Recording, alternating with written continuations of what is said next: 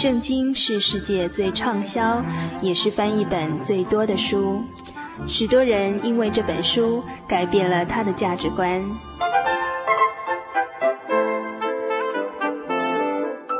请和我们一起进入圣经的迷人世界。欢迎收听《圣经小百科》。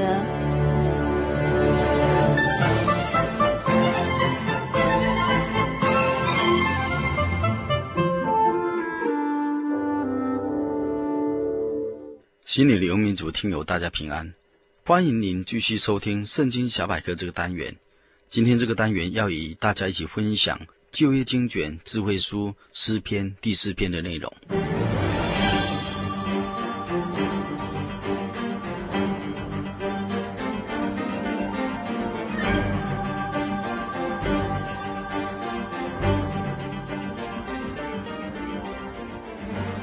本篇诗篇诗词经文共有八节，主题是晚间的祷告，或是安眠的秘诀，黄昏的诗歌，靠主常常喜乐。作者是谁呢？在标题上注明是大卫所写的诗，交给灵长用丝弦的乐器所弹奏的。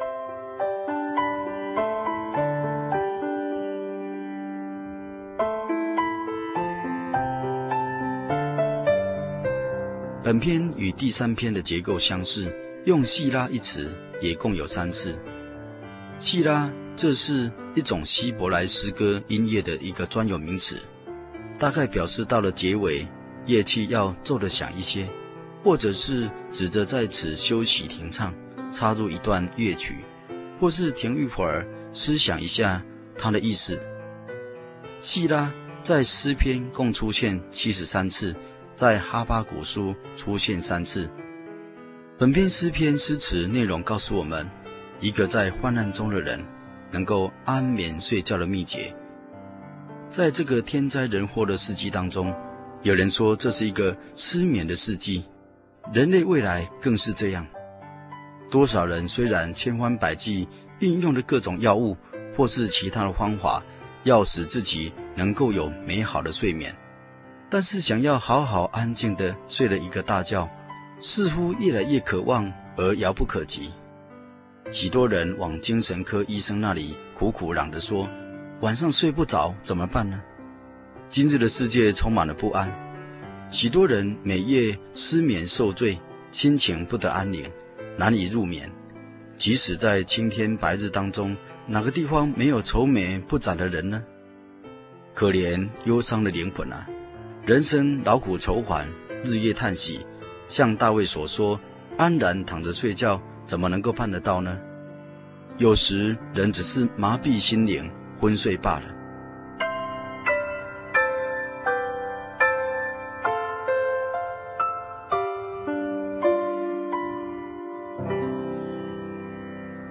本篇诗篇历史背景乃是大卫王逃难的时候的一夜痛苦的历史。大卫自从干犯大罪以后，良心受到责备，惊惶痛苦，闭口不认罪，就终日哀恨，骨头枯干。虽然悔改，罪的报应还是在公义的神的管教之下接踵而来，在他的家中，儿子死了，女儿又受侮辱，兄弟戏抢，同事操割。当他儿子押沙龙叛变的时候，他似乎一切都变了。不但众叛亲离，四周尽是敌人，连贵胄大臣都互逆背叛。大卫蒙头赤脚上橄榄山，一面上一面哭，跟随他人也都蒙头哭着上去。又大卫经过巴户岭，一个叫做示美的人出来咒骂他。又有儿子亚沙龙在宫殿的平顶上支搭帐篷。在以色列众人的眼前，与他父亲的妃嫔亲近行淫，这一连串的消息，在大卫的心头上，有如被毒蛇咬伤，心如刀割般的痛心。但大卫在蒙难当头，逃难的环境与心境，在寒夜的冷风吹在洞口外的怒吼声，应该会使人惊吓得毛骨悚然，不能安眠。但是他在全能的神公义的审判管教下，谦卑悔改的信靠神，神听他的呼求，使他转悲为喜，转苦为乐，安然躺下睡觉。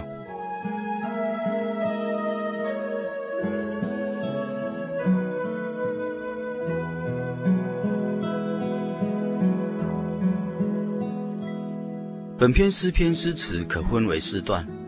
第一段是大卫对神的祷告，他说：“显我唯一的神啊，我呼吁的时候，求你应允我。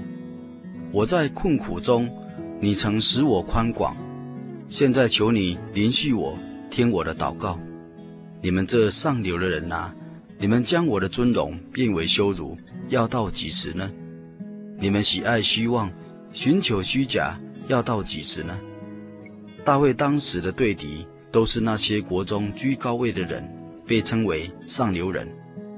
他们把大卫批评的一文不值，也正图谋诡计要陷害大卫，无中生有的破坏大卫，好落井下石，置他于死地。大卫处在这种困苦的环境当中，只有祷告神，替他主持公道，为他申辩。神学家摩勒说。经过大的试炼，才有大的信心。许多人遇到困苦患难，就以为到了绝境，灰心丧志。但是神常使人洁净逢生，反而为他开了通达的道路。在《天路历程》这本书里头，有一段叙述一个基督徒行走天路到一个地方，远远的看到路旁蹲伏着两只狮子，他很惊慌，不敢前进。当他感到进退两难时候，他忽然想起传道人的话来，因为不久之前，传道人曾嘱咐他说，以后无论遭遇到什么样的危险困难，应当要跪下来祷告，求神解决。当时他便跪下来祷告，求神能够指示他。祷告完毕，他的心也就平静下来了。忽然他听见有微小的声音对他说：“不要怕。”前面两只狮子是不会伤害你的，你只管前进吧。他们是用两条铁链捆绑着，只要你行走在中间，不偏左右的话，它是无法伤害你的。于是基督徒有胆量、有勇气，继续的前行。到了两只狮子的地方，果然毫无危险。他凭着信心，便安然度过了。今天你的困难。也许就是看见前面有两只凶恶的大狮子，但他们没有办法伤害你的，只要你行在神的旨意当中，继续的前进。常人以为患难使人是路越走越窄，面临绝境，但是事实上，神常常借着苦难，使我们的道路比以前格外的宽广，常常惊艳到山穷水尽疑无路，柳暗花明又一村的一个佳境。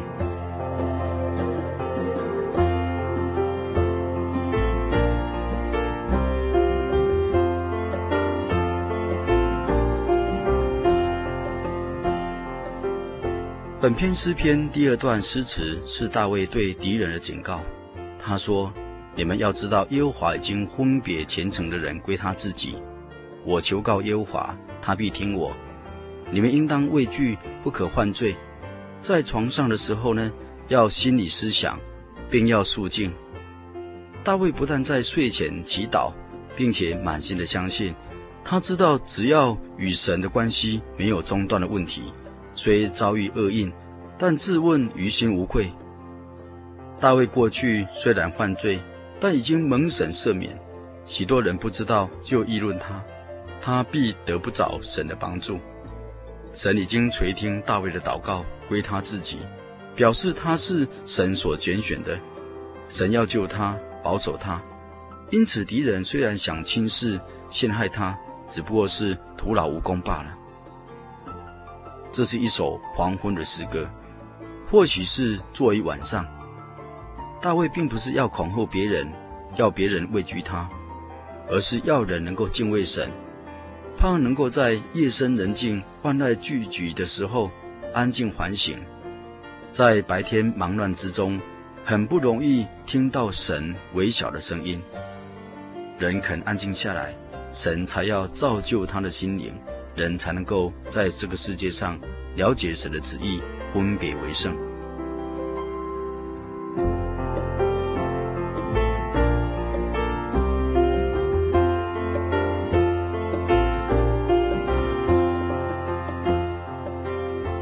本篇诗篇第三段提到大卫劝告跟随他的朋友们说，当献上公益的祭，又当依靠耶和华。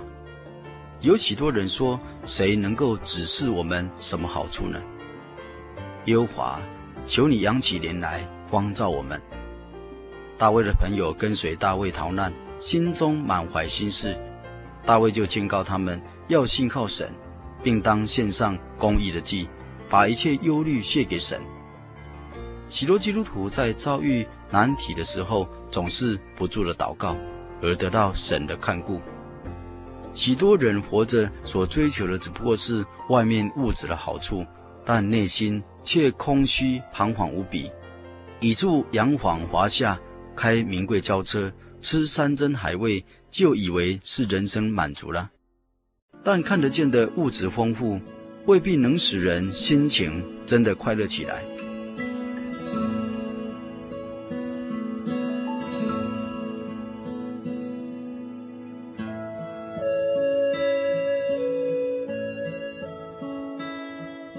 柯达公司的老板号称是照相大王，虽然有无数的财产，但觉得人生缺乏乐趣。到了年老的时候，还是以自杀结束他的一生。大卫丢了王位、财产、享受，但有着天上来的喜乐与平安。因此，大卫为他的朋友祷告，求神开他们的灵眼，以救恩的光照耀着他们，看见希望胜过患难。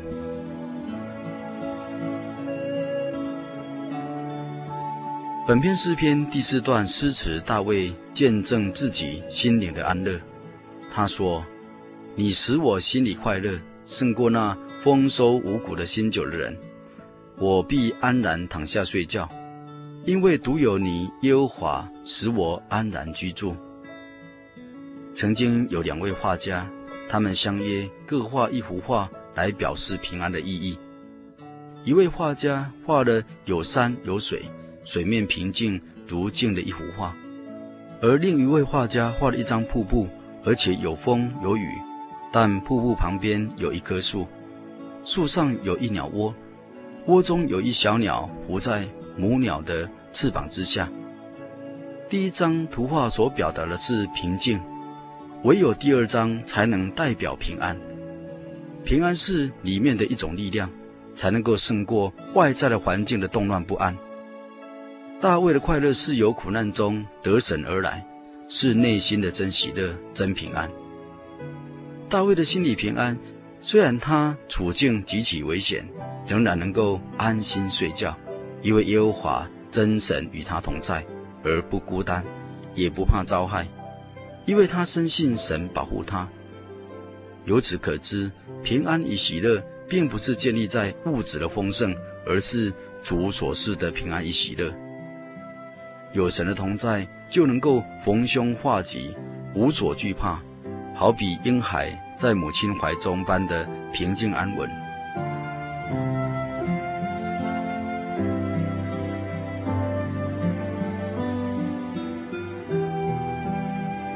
今天圣经小百科就与您分享到这里，但愿听友有时间再翻开圣经，将诗篇第四篇细细的品尝，靠神祷告，必能在灾难中安然躺下睡觉。神必使我们能够安然居住。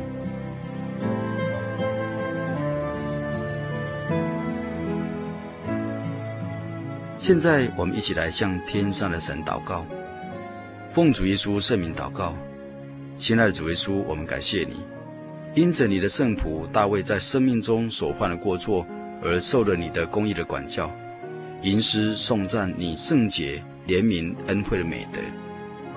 也求你垂听我们今世人的祷告，让我们在台湾社会大众在九二一大地震以后，饱受地震的灾难，在惧怕、身心极度的不平安当中，我们祈求神应允释放我们困苦中的不安，我们祈求神应允我们困苦中的呼求，使我们心因你真理宽广起来，蒙你的怜恤，离弃虚妄，承认自己的亏欠。归向你的救恩，在余生中分别为圣，安静中寻求你的旨意，依靠你献上公义的祭，好享受你是给我们心灵真正的平安快乐，每日能够安然躺下睡觉，平安的睡觉，因为唯有你能够使我们安然居住。主啊，我们感谢你，哈利路亚，阿门。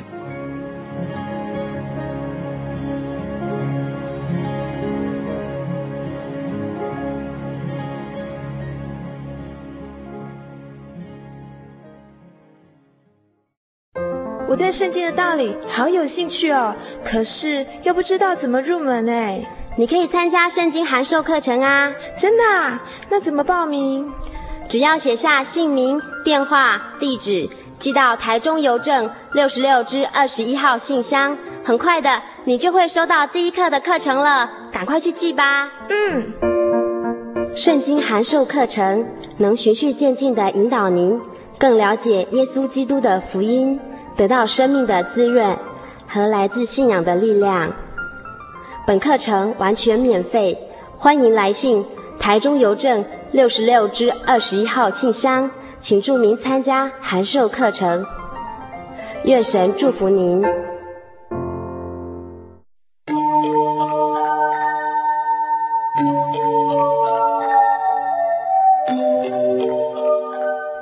嗨，各位亲爱的朋友们。短短一个小时的时间，又要接近尾声了。